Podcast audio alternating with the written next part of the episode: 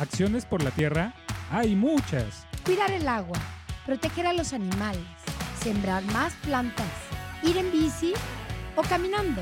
Pero para ayudarla debemos conocerla.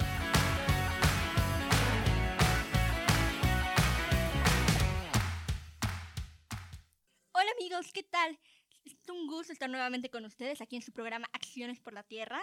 Me presento, soy Diana Carla Munguía y el día de hoy estoy muy emocionada de recibir a dos locutores que se suman a este increíble proyecto.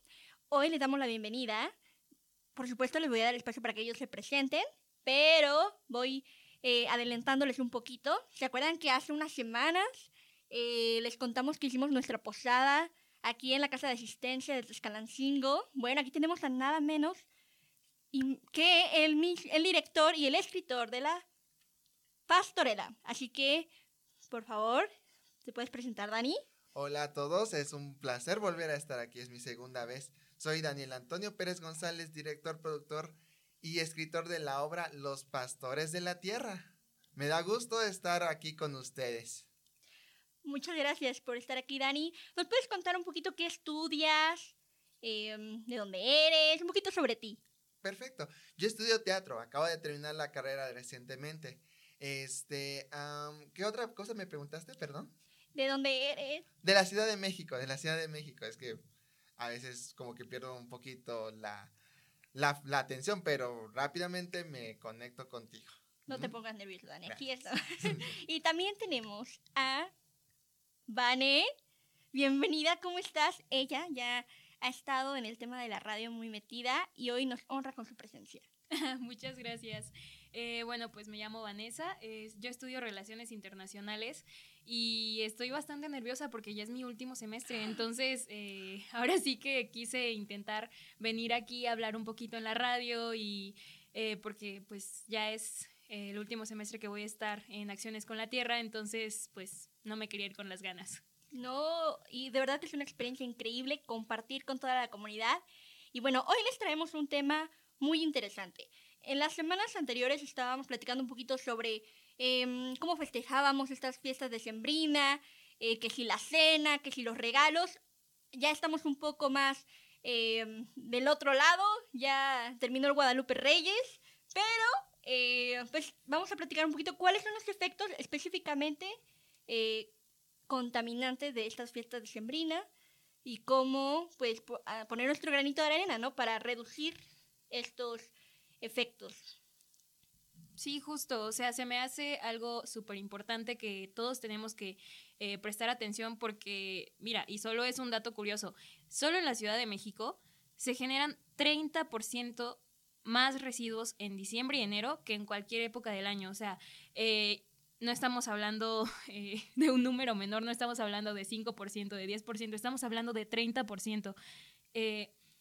y, por ejemplo, en 2019 después de hacer estudios y todo eso, se dieron cuenta de que se alcanzaron niveles de contaminación súper altos con 155 puntos de partículas contaminantes. O sea, es muchísimo. Nosotros eh, tenemos que respirar aire limpio en la Ciudad de México de por sí, no podemos eh, darnos el lujo de hacer eso y que aumente la contaminación durante estas fechas es algo preocupante. Y siento que no es solo en la Ciudad de México, en varios lugares eh, de, de México, pues obviamente la contaminación sube. Sí, totalmente. Por ejemplo, les tengo una pregunta. ¿Ustedes qué hicieron con su arbolito de Navidad? ¿Pusieron arbolito primero, antes que nada? Sí, obviamente. Yo puse el mío, lo pusieron en Tequisquiapan, Querétaro. No recuerdo bien si era natural o artificial, pero sí, todos ponen árbol de Navidad.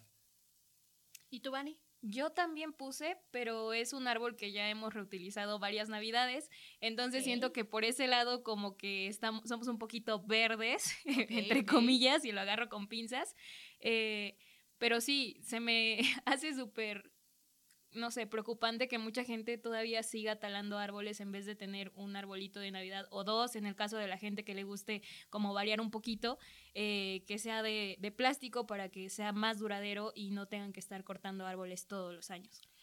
Es una excelente opción, sin duda. Y es que pues los árboles son una... La verdad es que yo no puse árbol esta Navidad, pero es una de las decoraciones más representativas en las festividades. Y pues los eh, pinos artificiales son eh, una excelente opción, pero también es importante considerar que desde su elaboración son altamente contaminantes, ya que contienen petróleo, plástico y PVC. También polímeros tóxicos que generan pues grandes cantidades de gases de efecto invernadero y pues que terminan al final atrapados en la atmósfera, ¿no? Entonces, em, pues sí, hay que, es importante explorar un poquito, ¿no? Que a lo mejor son más duraderos, pero también en la producción pueden llegar a ser más contaminantes. Entonces, a veces uno se encuentra como, "Eh, ¿y qué hago? Una opción eh, puede ser quizá poner macetas eh, con árboles que tengas como ahí de, ahora sí que de planta, y los puedas decorar, o qué otras opciones se les ocurren. Fíjate, eso que dices de los árboles pequeños es interesante porque sí existen y pues tal vez sí deberíamos de usar uno, aunque sea pequeñito y lo decoras como si fuera un mini bonsai, pero no es bonsai como tal, sino un árbol de pino y ahí le pones unas esferitas o, o sea, ahí lo pones para que sea más, aunque bueno, es pequeño porque tú nada más compras el árbol enorme. Es muy controversial eso que dices de los, tanto de árbol natural como el ecológico por la producción, luego también la tala de árboles, es todo un tema eso, fíjate, todo un tema. Igual, eh, algo que también es muy común durante estas fechas es el utilizar el, el musgo para el nacimiento, el heno y todo eso. Y por ejemplo, en el caso del musgo, yo sé que pues estas plantas lo que hacen es que ayudan a combatir la contaminación ambiental y de hecho en varios lugares antes era muy común ver eh, el musgo crecer sobre las piedras a la orilla de los ríos y eh, que estaba llenísimo y ahora cada vez hay más personas que van a estos lugares, eh, quitan el musgo y lo van a vender y hasta eso a precios muy bajos porque eh, pues siempre sucede el típico, ay, pero ¿en cuánto me lo dejas? Déjamelo más barato y todo esto y se Muy ponen como a negociar. Exactamente, sí, no, no pagan el precio cierto. justo por, por el trabajo de los y las artesanos y artesanas. Eh, y ahora estos lugares en donde había muchísimo musgo, ahora ya no tienen tanto musgo. Entonces es algo muy curioso que incluso cuando queremos ser un poco más ecológicos, usando cosas que no son plástico y así, terminamos afectando ecosistemas enteros. Totalmente, o sea, qué contradictorio, ¿no? Que al intentar buscar estas opciones, pues sin querer, estamos afectando de alguna u otra manera al ecosistema, ¿no? Pero bueno, en el programa anterior platicábamos que hay algunos centros de acopio para esto. Si tú pusiste tu árbol, eh, lo compraste, no te sientas mal. Mira, hay una opción, una alternativa. Eh, um, ¿Por qué? Porque hay centros de acopio que eh, recolectan tu árbol y te dan incluso un cupón 2 por 1 para algunos eh, parques recreativos aquí en la ciudad de Puebla. Y bueno, si le- les parece si comparto los centros de acopio. Sí, claro. claro, adelante. adelante. Va, tenemos el parque African Safari, que está de lunes a domingo, de 9 a 5 de la tarde. Sams La Noria, lunes a sábado, de 7 a 21 horas. El departamento de limpia OOSL, de lunes a sábado, de 9 a 14 horas, perdón, a 16 horas. Parque Centro de Amalucan, lunes a viernes, de 8 a 16 horas. Parque del Centenario, Laguna de Chapulco, lunes a viernes, de 8 a 16 horas. Arboterra, lunes a domingo de 9 a 14 horas y Plaza Marcela de lunes a viernes de 10 a 17 horas. Entonces aquí están algunas opciones, el que les quede más cerca puede ser una excelente opción eh, para concluir con una verde Navidad. Entonces pueden llevar su arbolito natural y además se llevan unos, unos cupones para visitar, ¿no? Un- con la familia. Oye, qué interesante, no sabía de esto. Eh, la verdad, yo creo que es igual y les paso el dato a unos amigos que tengo que pusieron eh, un arbolito natural en su casa y me voy con ellos. Mira, así lo escucharon en Acciones por la Tierra. ¿eh? Wow, hasta a mí me gusta la idea de, de ir a un lugar como African Safari, por ejemplo, yo que soy de la Ciudad de México y que no he ido a esos lugares, este, también sería interesante, pero luego hay veces que me llega la pregunta, ¿qué le hacen luego a esos árboles naturales que reciclan?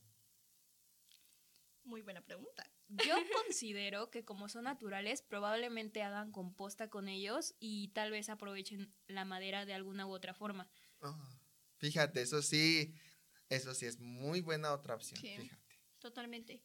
Y hace rato platicábamos sobre algunas alternativas, pues también esto hacer como tu árbol de Navidad con materiales reciclados, como han visto esas fotos en las redes sociales, ¿no? Con trozos de madera, con libros, con lazos. Apenas vimos una publicación que un, un en una construcción eh, los trabajadores se pusieron de acuerdo para hacer un concurso de árboles navideños y lo hicieron con herramientas que tenían a la mano, ¿no? Con tuercas, con eh, las mismas, disculpen si estoy eh, diciendo mal el nombre, las como coronas que llevan los edificios.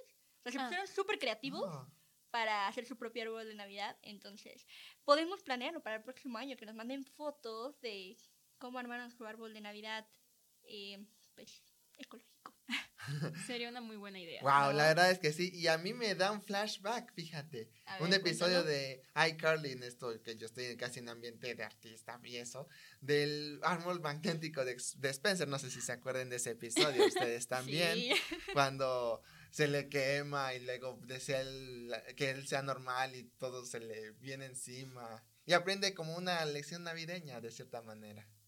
Muy interesante también eso del árbol magnético. Tal vez deberíamos de imitar a veces a Spencer. Sí, oye, qué excelente referencia. Y por cierto, estábamos hablando de, de árboles de Navidad y, y todo esto, pero las luces. Sí, Las luces. Las porque, por ejemplo, sí. gastamos muchísima energía en los focos, en las decoraciones navideñas, etcétera. Y eh, pues yo aquí con mis datos, perdón, RI, No, Eh, Ah, sí, interesante. sí, claro. pues esto, esto incluso aumenta un 30% nuestro consumo de, de luz y al final el recibo y luego en mero puente de Guadalupe Reyes y la cuesta de enero como que no está tan bonito tener un 30% nada. más en, No. que pagar en, en todo eso. Entonces, algo que, que sí me gustaría como que decir es que si pueden, eh, tal vez no usar los foquitos que salen eh, muy baratos, sino invertirle un poquito más en unos que usen luces LED para que pues sea un consumo menos y al invertirlos, eh, al invertir un poco más de dinero, pues van a ser de mejor calidad.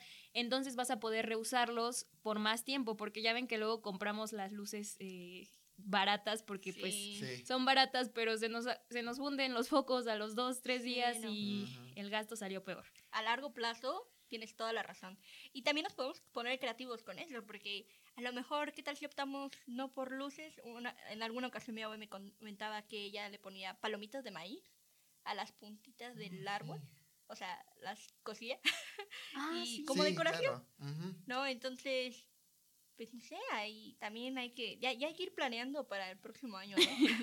De hecho, eso de las luces que estaban diciendo, de repente también ocurre y es, aunque no es muy frecuente, frecuente pero que nuestros eh, radioescuchas lo sepan, también es importante que no compremos las luces baratas o hechas en China o que funcionen mal porque luego ocurren estos incendios en sus casas porque luego dejan las luces prendidas o los niños también de repente quieren saber, ah, yo quiero que llegue Santa Claus y de repente Ay, no, no, no. un incendio.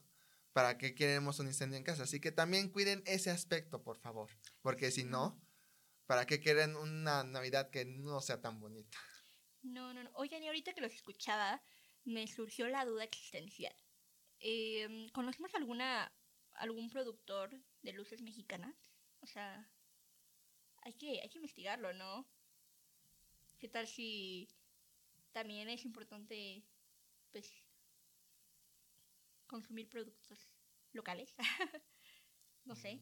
Ah, Lo, lo dejaremos para la próxima. Sí. Pero tienen toda la razón, todos los comentarios bastante atinados.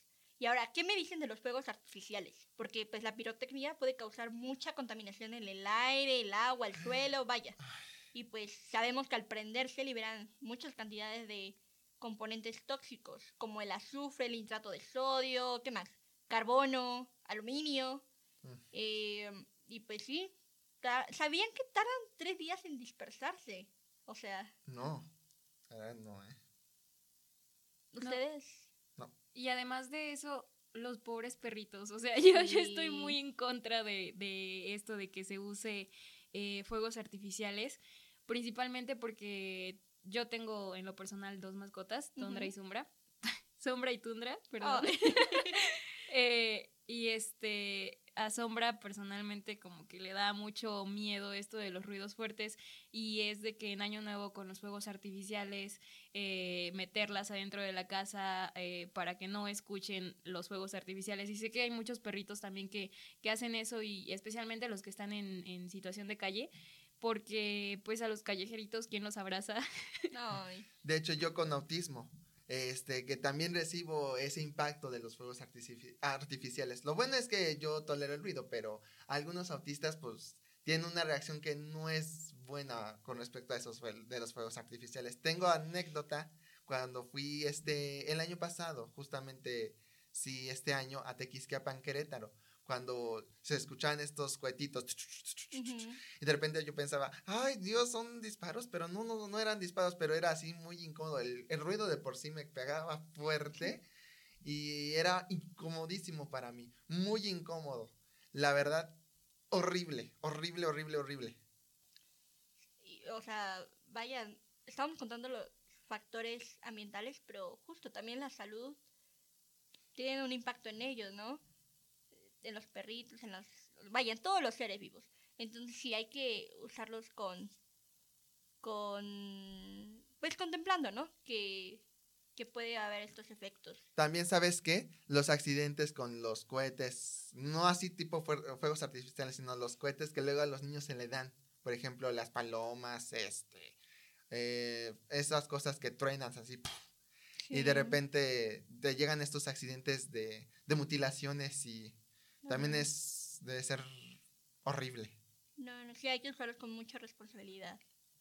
Sí, y algo que podríamos usar pues para sustituir los, los fuegos artificiales, porque creo que está en la sangre mexicana eso de celebrar, eso de hacer fiesta por todo, eh, tal vez podríamos usar, no sé, globos, serpentinas o este, eh, no sé, algunas clases de cohetes ecológicos, tengo entendido que sí existen, eh, o tal vez incluso usar nada más lo que son las luces de bengala, que igual sí contaminan, pero pues no producen ese ruido eh, que afecta a personas que están dentro del espectro autista o a, los, ma- a las mascotas.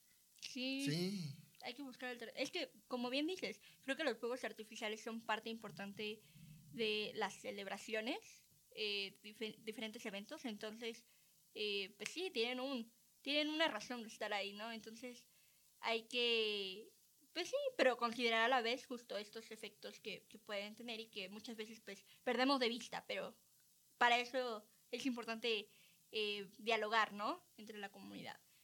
Em, ¿Qué otro efecto creen que es importante discutir? Mm, Bueno, pues esto te lo digo ahora sí que desde mi experiencia, porque a mí me gusta mucho hacer compras en línea. Claro, Ah, claro, ¿a sí. no? O ¿A sea, no, como que en, en el tiempo libre yo creo que a todos se nos ha metido eso de que, ay, ¿sabes que estoy aburrido? Pues abro mi teléfono, me meto a estas Ay. plataformas. Entre- eh, exactamente, y te quedas Amazon viendo... Mercado Libre X. Ajá, Lo y- nombras, ahí está.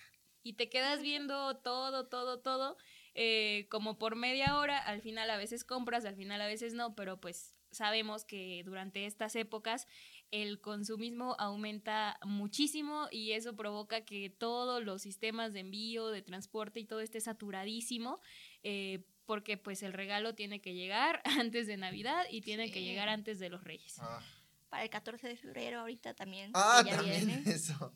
Pero sí, justo muy importante, ¿no? Porque a lo mejor creo que hay que hacer las compras de manera responsable. No sé, ¿qué tal si si veo, ay, quiero este anillo? O, y, o sea, imagínense todo lo que tiene que pasar ese anillo para llegar a tu casa Mm, y pues todos los efectos que causa en el trayecto. Sobre todo si es extranjero. Imagínate si viene de Estados Unidos o de... De China. Bueno, más de, más de Estados Unidos porque es el lugar que más vende.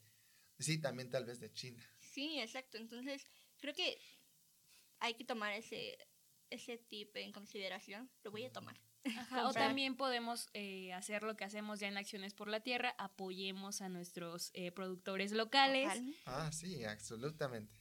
y compremos directamente de ellos para regalar. Incluso los envoltorios de los regalos se pueden reciclar. eh, hace mucho vi que se podía eh, envolver con papel periódico de periódicos que, que teníamos ahí guardados, eh, no sé, de alguna mudanza o algo así, o incluso reciclar las mismas cajas que te mandan en, en las compras en línea que haces.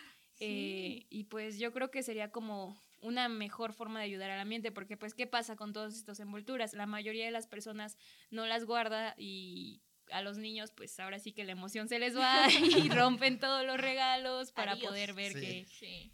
De hecho, yo tengo una historia. Bueno, no es así tipo historia, pero hay un corto que me gusta ver en- de Animaniacs. Cuando este papel, bueno, porque es animado, obviamente, eh, que es envoltorio para regalo, pues este, pasa de las manos de, de Mandy y ella lo destroza, obviamente, pero ese papel, obvio, ya se siente mal porque pues fue gastado y lo vemos en ese viaje hacia unas manos pobres.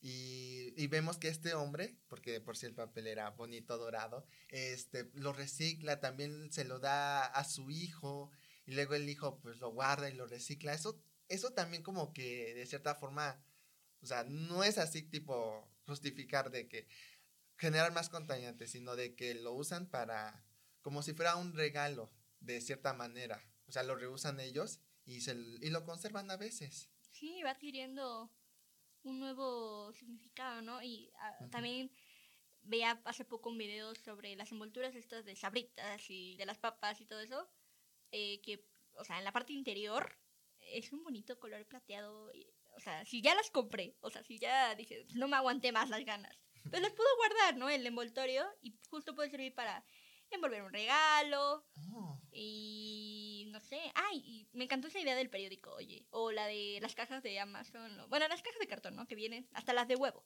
Podemos utilizarlas y ahí le decoramos, nos ponemos ahí eh, modo, creativos. modo exacto, iba a decir modo crafty, Mercurio, a un canal.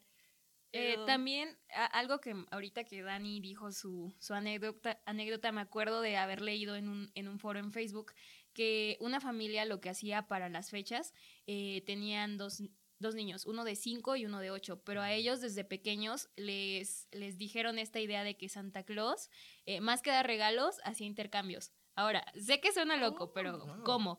En el sentido de que Santa iba, recogía los regalos que los niños eh, ya no usaban y eh, a cambio de que les dieran esos regalos, pues Santa les daba regalos nuevos. Entonces se me hizo una idea muy genial porque lo que hacían los papás era donar los regalos, eh, los juguetes viejos de los niños en, que estaban en buen estado a niños que pues tal vez no podían tener eh, regalos esa Navidad. Claro. Entonces, Sí. eh, se les hizo como que esta, esta costumbre a los niños y recuerdo que en el post decía que ya ahora los niños el primero de diciembre ya estaban buscando qué juguetes ya estaban viejos eh, para poder dárselos a Santa y que Santa se lo diera a otros niños. Oye, me encanta esa idea. Sí, es lo más común ahora. O sea, regalar cosas que ahorita tú no usas, por ejemplo, la ropa que a lo mejor ya no te queda, este, cobertores a la gente necesitada. Yo siempre tengo la anécdota de mi papá, que en paz descanse, este, que luego rega- regalábamos ropa en bolsas grandes en las carreteras cuando íbamos de, de viaje o, o en comunidades así distantes, pero lo más común entre la gente que más lo necesita, Sí, ¿no? lógicamente. Y es que es parte de compartir y además se fomenta pues cierta eh, economía circular. ¿Por qué? Porque no estás produciendo nuevas, nueva ropa que ya platicamos unos programas atrás, pues genera mucha, eh, muchos problemas a largo plazo por estas islas de, de ropa que hay en el mundo y pues demás cosas, ¿no? Entonces creo que es, es una... Además de que es bastante gratificante compartir, pues va- vaya, Sí, reducimos justamente. significativamente, ¿no? Los- Sí. La producción, que es parte de la responsabilidad del consumidor. Sí, y además eh, los, los niños pues no tienen todos los juguetes ahí guardados y tampoco estamos acumulando tanto, y sino que pues se va renovando cada cierto tiempo, pero al mismo tiempo pues le estamos dando algo a, a alguien que, que sí lo necesita. Totalmente. A ver, ¿qué otra? Ah, ya me acordé de algo más. ¿Qué? El desperdicio de comida. Ay, ¿a, a quién no le gusta comer? A todos nos gusta comer, por Dios. Pero, ahí viene el Pero. pero. Pues también eh, a nivel mundial, un tercio de los alimentos producidos se desperdician y en diciembre esto se duplica por la gran cantidad de comida que se prepara para los festejos navideños y de fin de año. Esto ocurre porque muchas veces se cocinan más alimentos de los necesarios o se compra en exceso. Según el reporte de la Organización de Naciones Unidas para la Alimentación, el desperdicio de alimentos es responsable de emitir 3.300 millones de toneladas de gases de efecto invernadero Dios a la atmósfera cada año.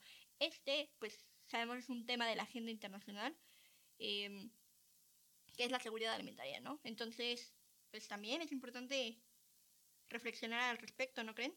Sí, sobre todo porque incluso en estos supermercados grandes, esta estas cadenas de supermercados, eh, lo que hacen es que cuando un alimento ya está caducado, lo tiran. No, no lo donan, no nada, simplemente lo tiran y han habido casos en, en que incluso cuando ya están en los contenedores, esta comida que está en muy buen estado, eh, abren los, eh, los envases de comida, abren, abren todo y les avientan cloro para que la gente no pueda eh, pues tomarlos y agarrarlos ellos. Entonces es, es un problema que venimos arrastrando desde hace muchísimo tiempo y es algo que deberíamos eh, pues ahora sí que estar revisando. Y también los, ah, mucho lo que hacen es las frutas, las verduras, los alimentos tienen que cumplir, cumplir con un cierto estándar.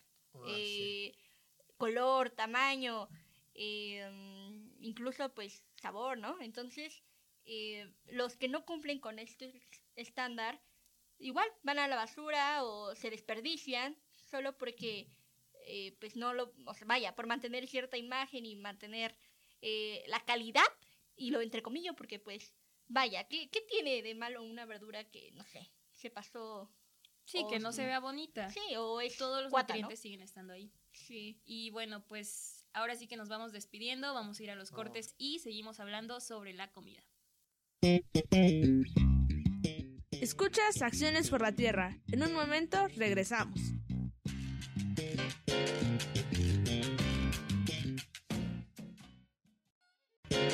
Gracias por acompañarnos. Seguimos en Acciones por la Tierra.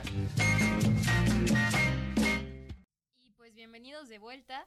Eh, hace ratito estábamos hablando un poquito sobre este eh, desperdicio de comida que, que surge dentro de las fiestas. Y pues yo quisiera aprovechar y dar algunas eh, recomendaciones. Igual ustedes podrían ayudarme a, a dar recomendaciones.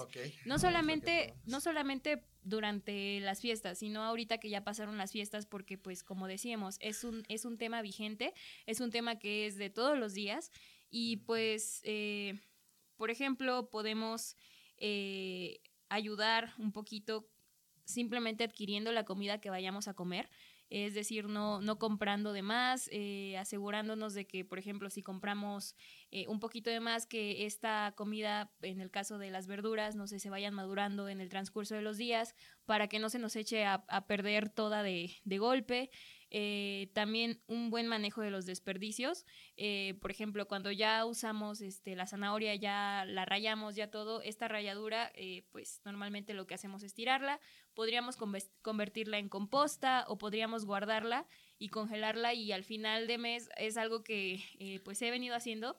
Se congela todas las rayaduras de las verduras y todo esto y al final haces un este un caldo de verduras que sabe muy muy rico y lo puedes usar para, para muchas cosas Wow. y porque pues ahora sí que el sabor y los nutrientes de todas las verduras están en toda la verdura, no solamente en, la, en lo de adentro, en lo que está dentro de la cáscara, etcétera, y creo que sería una muy buena alternativa.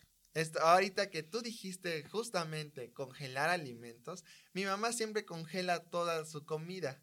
Hay veces que, por ejemplo, conservamos algo del romero, bacalao, incluso cuando lo vuelve a hacer, y eso que no son fiestas de sembrina, o cuando hace otro tipo de alimentos, pues los congela. Y ya luego que, y así pues no tenemos que comprar tanto alimento, pero claro que cierto, a, veces sí, este, ese alimento pues no va a durar para siempre, pero es la una buena alternativa. Y además sabes que eso de los alimentos frescos es bueno usarlos lo más pronto casi posible porque si sí lo dejas por un largo tiempo, por ejemplo las lechugas o esas cosas que son verdes, pues se echan a perder y eso también del oxidan, el oxidante pues no se ve bonito. Luego veo muchos capítulos de Gordon Ramsay, de Pesadilla en la cocina, donde se ven estas cosas este, negras y, y digo, oh, pues no se ven tan atractivas. Sí. Y también es como importante tener los alimentos a la vista, ¿no? Como eh, ir clasificando de alguna manera. Bueno, este ya lo tengo que sacar esta de aquí a mañana. Sí, ¿no? A mí me pasa mucho eso, la verdad. Soy muy olvidadiza. Entonces, pues si no veo la espinaca y ya pasaron, que Dos semanas, pues ya valió, ¿no? Entonces, sí hay que... Quizás esas estrategias también pueden servir, ¿no? Sí, justo, porque yo soy foránea, entonces yo tengo que hacerme toda mi comida, yo tengo que hacerme cargo de ir al súper, tengo que hacerme cargo de cocinarme, etcétera. Entonces, pues sí me ha pasado varias veces, soy culpable de que eh, hago, no sé, me hiervo unas papas y digo, ah, ok, voy a hacer puré, pero ¿qué pasa? Vienen exámenes, vienen proyectos, al final esas papas ya no están frescas, ya tienen ahí una Oh, semana, sí. entonces eh, pues Ah. ya es tristemente momento de tirarlas o compro cosas enlatadas y no me acuerdo de ellas hasta dentro de dos, tres semanas y Oh, no. las saco desde atrás porque, ajá, Yo también soy foráneo y me enfrento mucho a esas cosas. Hasta a veces trato de, ¿cómo se llama? Manejar lo que compro, porque también la economía no es muy, ah, no nos ayuda mucho, pero también hay que ver qué porciones tengo que comprar, cuánto tengo que, que hacer de cantidades para, ¿cómo se llama? Para, com- para comer. Y ahorita también eso de mm, alimentos. Me volví a acordar cuando cocino mi salmón. También es bueno usar las pieles del pescado porque algunas este, usan su piel natural para producir ese aceite, igual el pollo.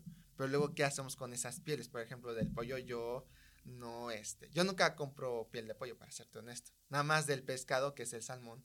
Este, pues, una vez que está bien frito, lo puedes comer y eso, ay, eso a veces es rico. Aunque a veces yo no comía antes, pero ahora sí.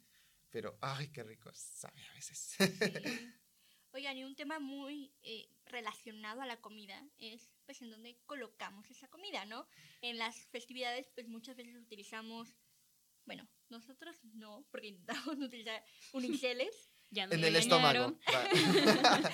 Pero eh, pues ahorita que viene lo de la, la rosca, los tamales de la Oh. Candelaria, justamente hoy eh, partimos la rosca aquí en la casa de asistencia y pues todos trajimos nuestros platos, nuestras tazas eh, y pues tenerlo en cuenta, ¿no? Porque también muchas veces, ay, se me olvidó eh, y rápido voy a la tiendita a comprar, pero pues ya hay que irnos mentalizando, ¿no? Hay que ir prevenidos, siempre cargar con nuestros tenedores, cucharas y un vasito y creo que puede hacer la diferencia.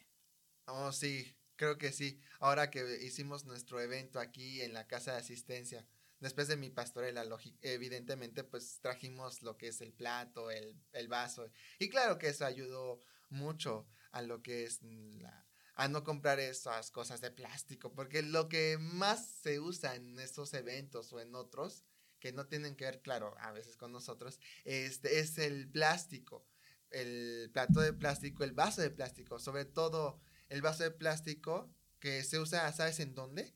En Coyoacán, cuando yo iba y sigo yendo, aunque este año no fui, este, los diablos revolucionarios, la pastorela también, pues te dan un vaso de plástico. Y eso pues no lo había notado hasta ahorita.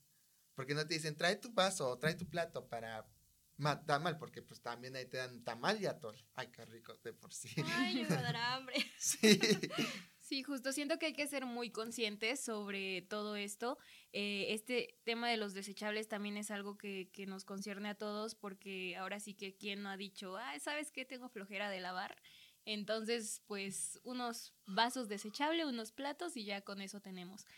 Eh, pero pues sí, volviendo un poquito al, tema este de, de la comida, algo que eh, ahorita acabo de, de investigar que podríamos hacer para disminuir eh, el desperdicio sería esto de donarlo a los comedores comunitarios. ¿Por qué? Porque al donarlo, y vuelvo al ejemplo de esta historia de la mamá con los hijos y los juguetes, eh, al momento de donarlo, pues hay gente que, eh, niños específicamente, que ellos necesitan ahora sí que nutrirse. Eh, hay gente que puede aprovechar estos, estos recursos que no fueron utilizados y compartir no solamente con, pues ahora sí que compartir con la comunidad y nutrirse muy bien al momento de hacer eso.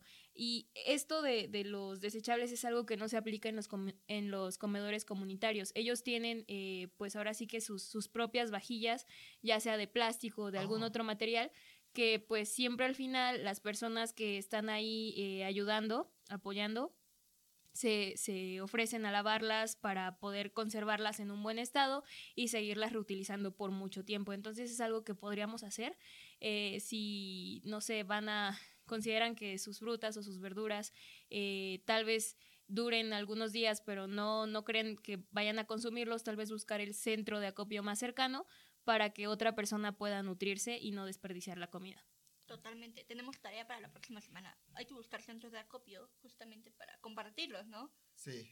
Y De comida sobre todo. Sí, para tenerlos eh, presentes cuando surja esta, esta situación, pues buscar alternativas en donde se aproveche realmente eh, el alimento y pues también, ¿no? Como esto de los recipientes donde colocar eh, la comida. Y no sé, ¿al- ¿alguien me iba a contar algo al respecto sobre la comida a domicilio? Mm, Bueno, es que eso ya es otro tema porque sí. usan muchísimos empaques, la bolsa, de que el Demasiados. ticket, de la comida esta viene en desechables y luego a veces no te lo acabas todo y qué haces, ah, pues viene ya en el en, en este eh, contenedor, lo dejas ahí, usas la misma bolsa y va para la basura. Mm, Sí, sí. también hay que tener ahí cuidado.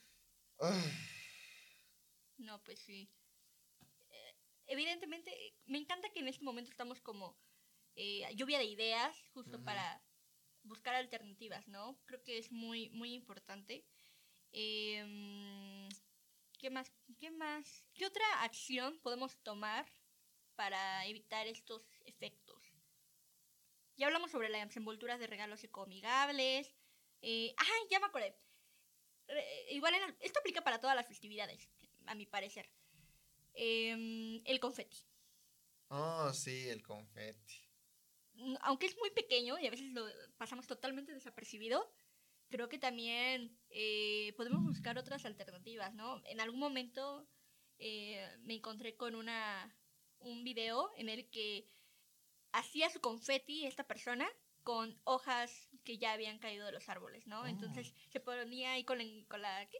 No es engrapadora, con La Trituradora. perforadora. con la perforadora, Ah. justo, hacer estos, eh, su confeti ecológico. Entonces me pareció una idea increíble, porque pues, oye, además se ve súper lindo. Sí, justo todos los tonos de cafés, o sea, es que siento que muchas personas creen que el café es un color muy triste, pero yo siento de que el café tiene cierta, cierta belleza en, en su ser y ver todos esos tonos de, de café de las hojas de los árboles que ya cayeron es bastante bonito y la verdad sí me parece una muy buena idea esto de este confeti ecológico. Totalmente. Am, ¿Qué más? ¿Qué más puedes? Ay, se me ocurre otra forma de envolver regalos. Quizá con telas. Como Mm. con... No sé si voy a dar una blusa o algo que puede ir dentro de una... Vaya, que no se rompa, ¿no? Mm, Tal vez un una bolsa, tal vez una mini bolsa. De hecho, en el local también vendían de estas bolsas que decían Feliz Navidad, o sea, de esas bordadas Sí. naturalmente. Este, es- no es cierto. En manta. Este, ¿en? en manta, bordados En en, manta, exactamente. Que también puedes regalar. Y eso es muy bonito, tipo, hacer una bolsita, la bordas, dices, Feliz Navidad, este, fulanito.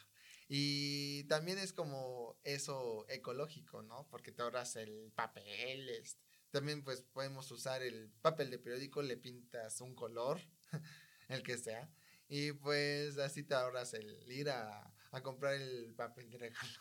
Sí, justo. Yo creo que aquí los japoneses se nos adelantaron, porque ellos tienen esta eh, como tradición que es el furoshiki, que es el arte de envolver cosas con telas. Porque ellos lo que hacen es, por ejemplo, eh, la comida, eh, las cajas de sus eh, loncheras, algunos los envuelven con estos pañuelos y ya hay como muchísimos diseños y se ven súper bonitos y es algo que tal vez podríamos implementar nosotros porque ¿qué podemos hacer? Eh, pues compramos una servilleta de tela bonita, eh, que esté decorada y así, y ya es un regalo adicional. Entonces, eh, es algo que podríamos todos en hacer. dos por uno.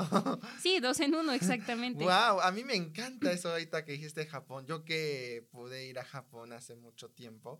Este, y no lo había notado, fíjate. ¿Cómo es la palabra?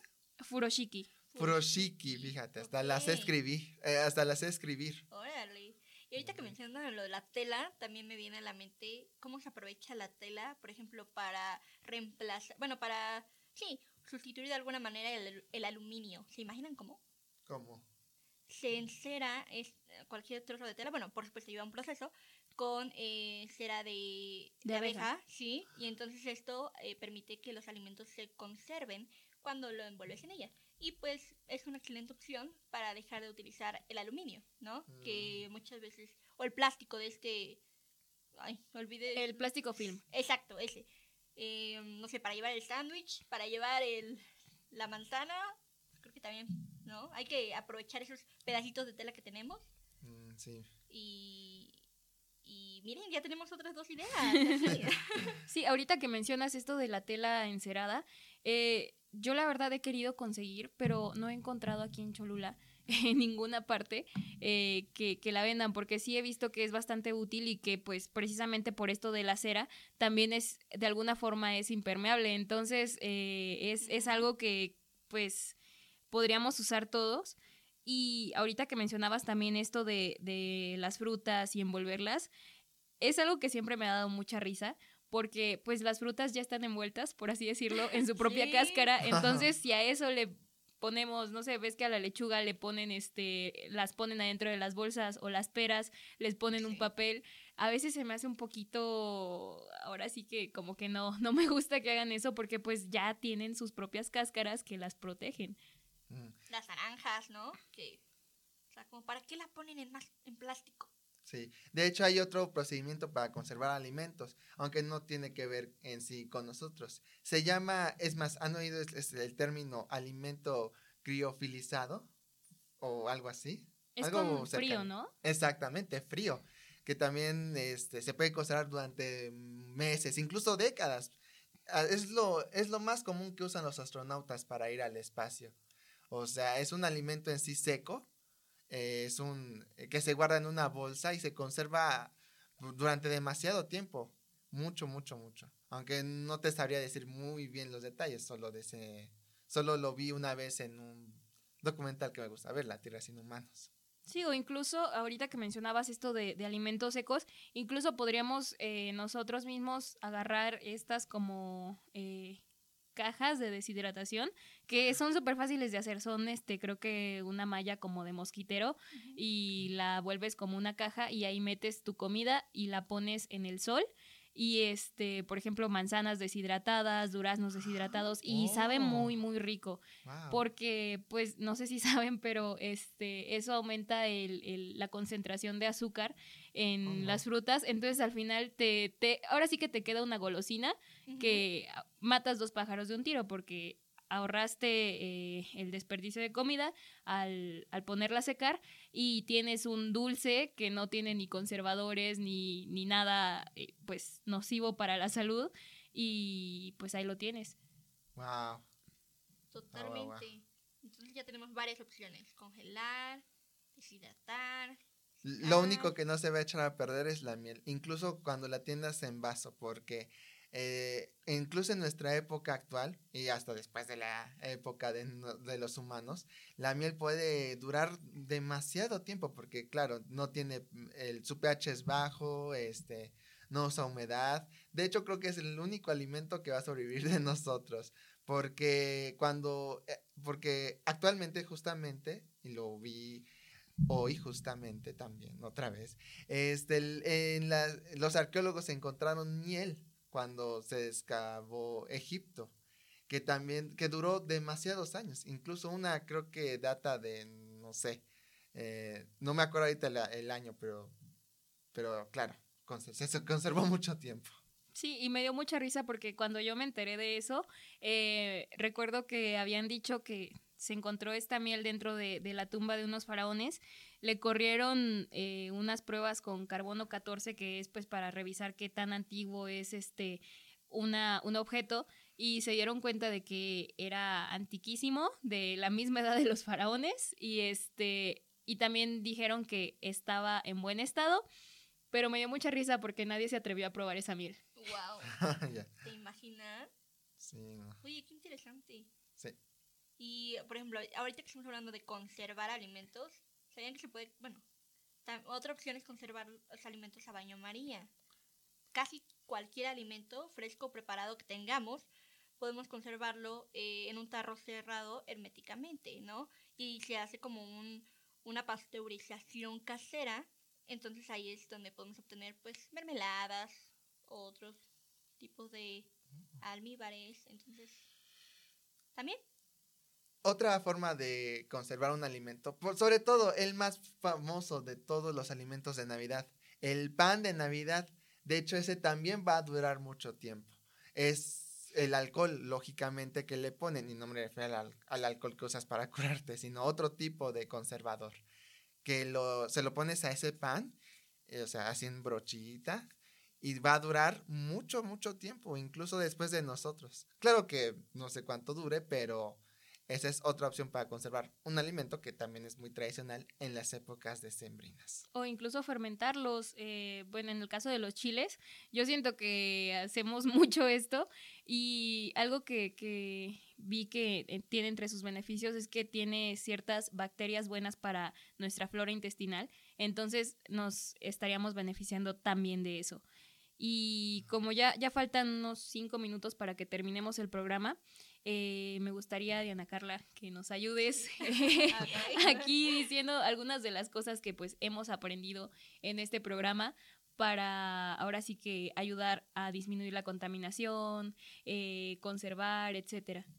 Claro que sí. Bueno, una de las cosas que me quedaron súper, súper claras en ese programa es buscar alternativas um, para, el para aprovechar los alimentos eh, y que no se desperdicien, ¿no? También las envolturas de regalo ecoamigables que la verdad voy a utilizar para el próximo cumpleaños. Que eh, venga. Alguien- ¿Cuándo cumpleaños, amigos? 3 de marzo. 3 de marzo. Yo el 29 de mayo. 29 de mayo. Uh, ya, ya cerca, ¿eh? Ya yo, cerca. Yo ya no. El 3 de noviembre. O sea, me tengo que esperar mucho, pero bueno. Oh, Y son excelentes opciones. A ver, Dani, mm. ¿Qué te llevas del programa de hoy? Uy, la palabra japonesa, pero ahorita se me olvidó.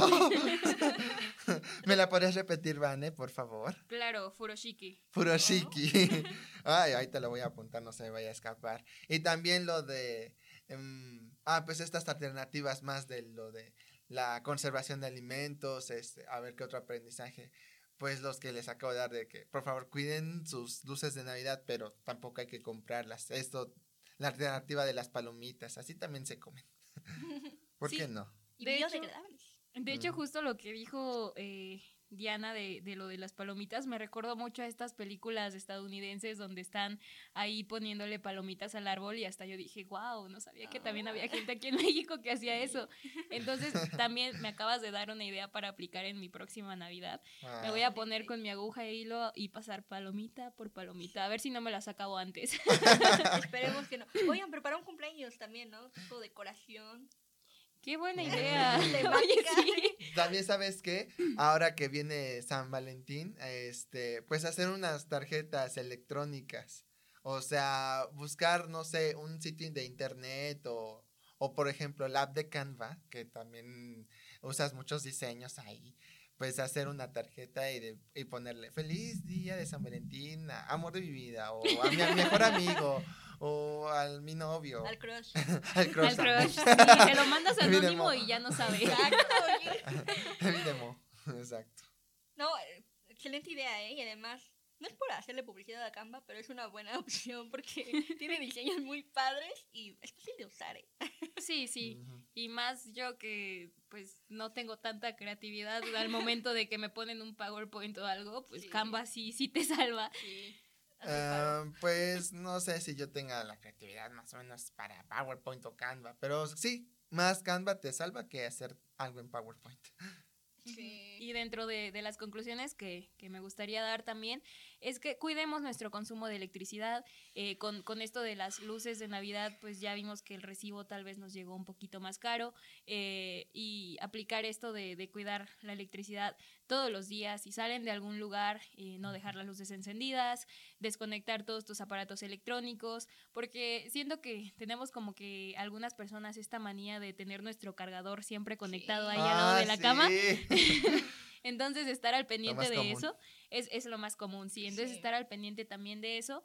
Y ahora sí que usar los recursos sabiamente porque solamente tenemos una tierra y aunque nos han enseñado que son recursos renovables, eh, pues vemos que cada vez eh, hay, hay menos de ellos y hay que, hay que Sí. cuidarlos. Mm, Claro, tenemos un rol como consumidor y vaya, tenemos que desempeñarlo responsablemente. Eh, o sea, no basta con que si ven que seguimos consumiendo, pues ¿qué pasa? Se sigue produciendo eh, unicel, eh, aluminio, etc, etc. Entonces es importante eh, ser consciente de ambos lados y pues aquí tenemos tarea esta semana, compañeros, buscar algunos centros de acopio de eh, alimentos.